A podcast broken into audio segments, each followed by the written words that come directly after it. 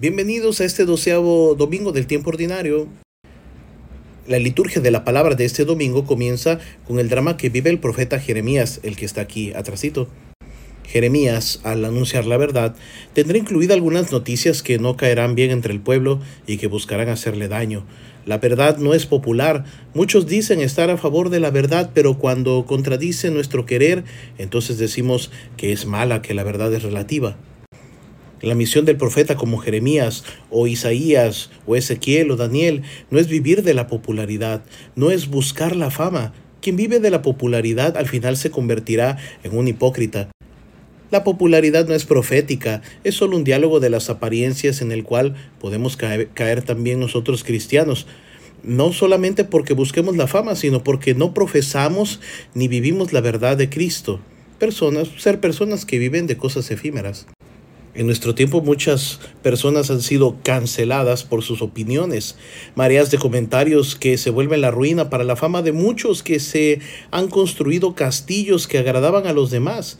El mensaje cristiano no busca simplemente agradar, eh, busca anunciar la verdad y la verdad incomoda. El mensaje cristiano no busca likes, masas de seguidores solo de la vida virtual, sino profetas que estén dispuestos incluso a sufrir las consecuencias de vivir en la verdad.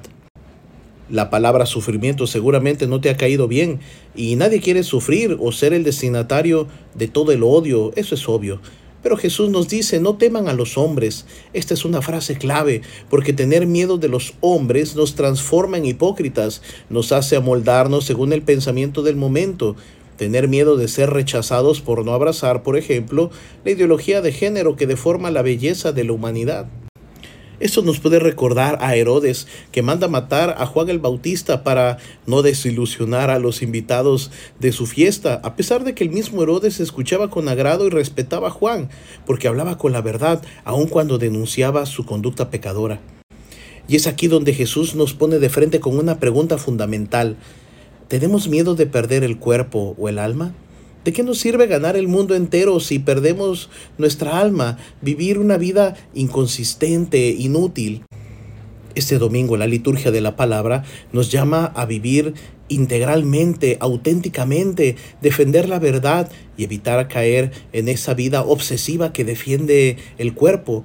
Los placeres del cuerpo son momentáneos y hay personas que hacen locuras para vivir de estos placeres.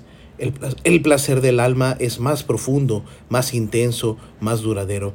Si te ha gustado este video, dale like y compártelo. Adiós.